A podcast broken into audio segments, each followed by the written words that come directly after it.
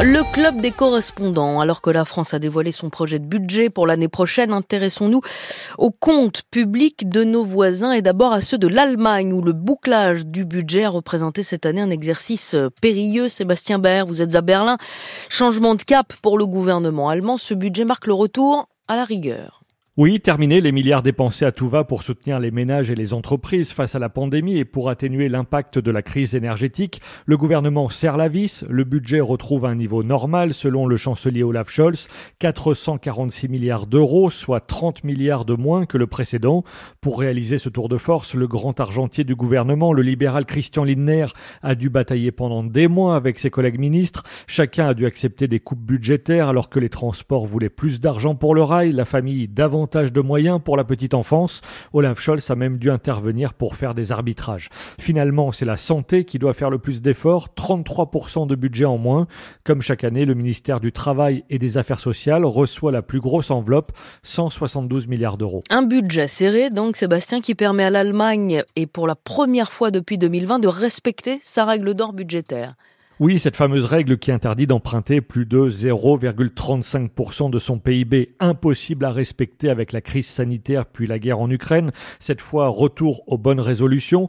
Tous les ministères doivent contribuer aux efforts et économiser 3 milliards et demi d'euros en 2024, autant en 2025. Seul le ministère de la Défense, devenu prioritaire depuis la guerre, sort gagnant. Les 52 milliards d'euros alloués aux armées doivent permettre de moderniser la Bundeswehr et de consacrer, comme le préconise l'OTAN, 2% du PIB aux dépenses militaires. Mais la Cour des comptes allemande s'est penchée sur le budget et dénonce un tour de passe-passe de la part du gouvernement. Oui, car pour parvenir à maîtriser son budget, le gouvernement a multiplié le recours à des fonds spéciaux, des enveloppes qui ne sont pas comptabilisées dans le budget officiel, 100 milliards d'euros pour la modernisation de l'armée, 200 milliards pour limiter l'impact de la crise énergétique. La coalition de Scholz a aussi augmenté de 20% les moyens du fonds climat.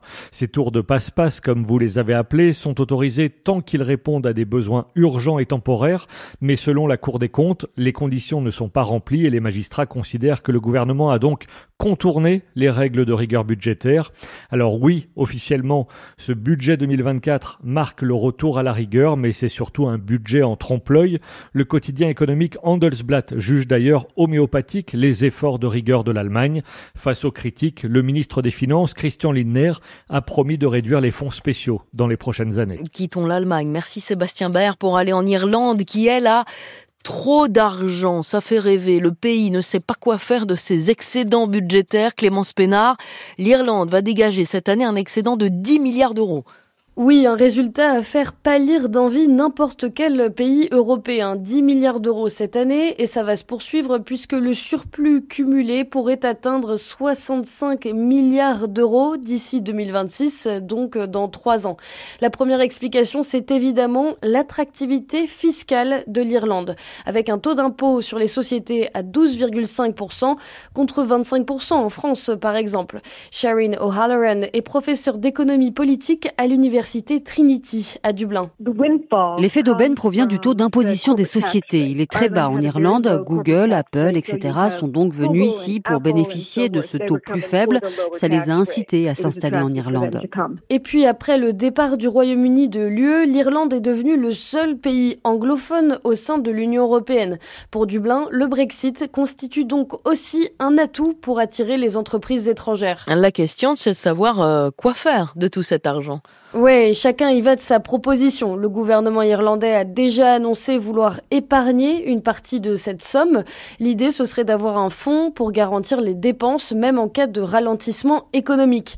Le ministre des Finances, Michael McGrath, lui, souhaiterait réserver cet argent pour pouvoir couvrir la hausse à venir des dépenses liées au vieillissement de la population irlandaise. Mais ce plan-là, Clémence, il ne fait pas l'unanimité. Non, certains, notamment dans l'opposition, appellent à dépenser immédiatement cette somme. David Eromelli est lui aussi économiste à l'université Trinity. L'Irlande est actuellement confrontée à une crise du logement. Résoudre cette crise serait une des possibilités. Une bonne combinaison pour moi serait que le gouvernement investisse dans des infrastructures qui permettraient aux gens de faire la navette plus facilement entre certaines parties du pays où les prix sont bien plus bas qu'à Dublin.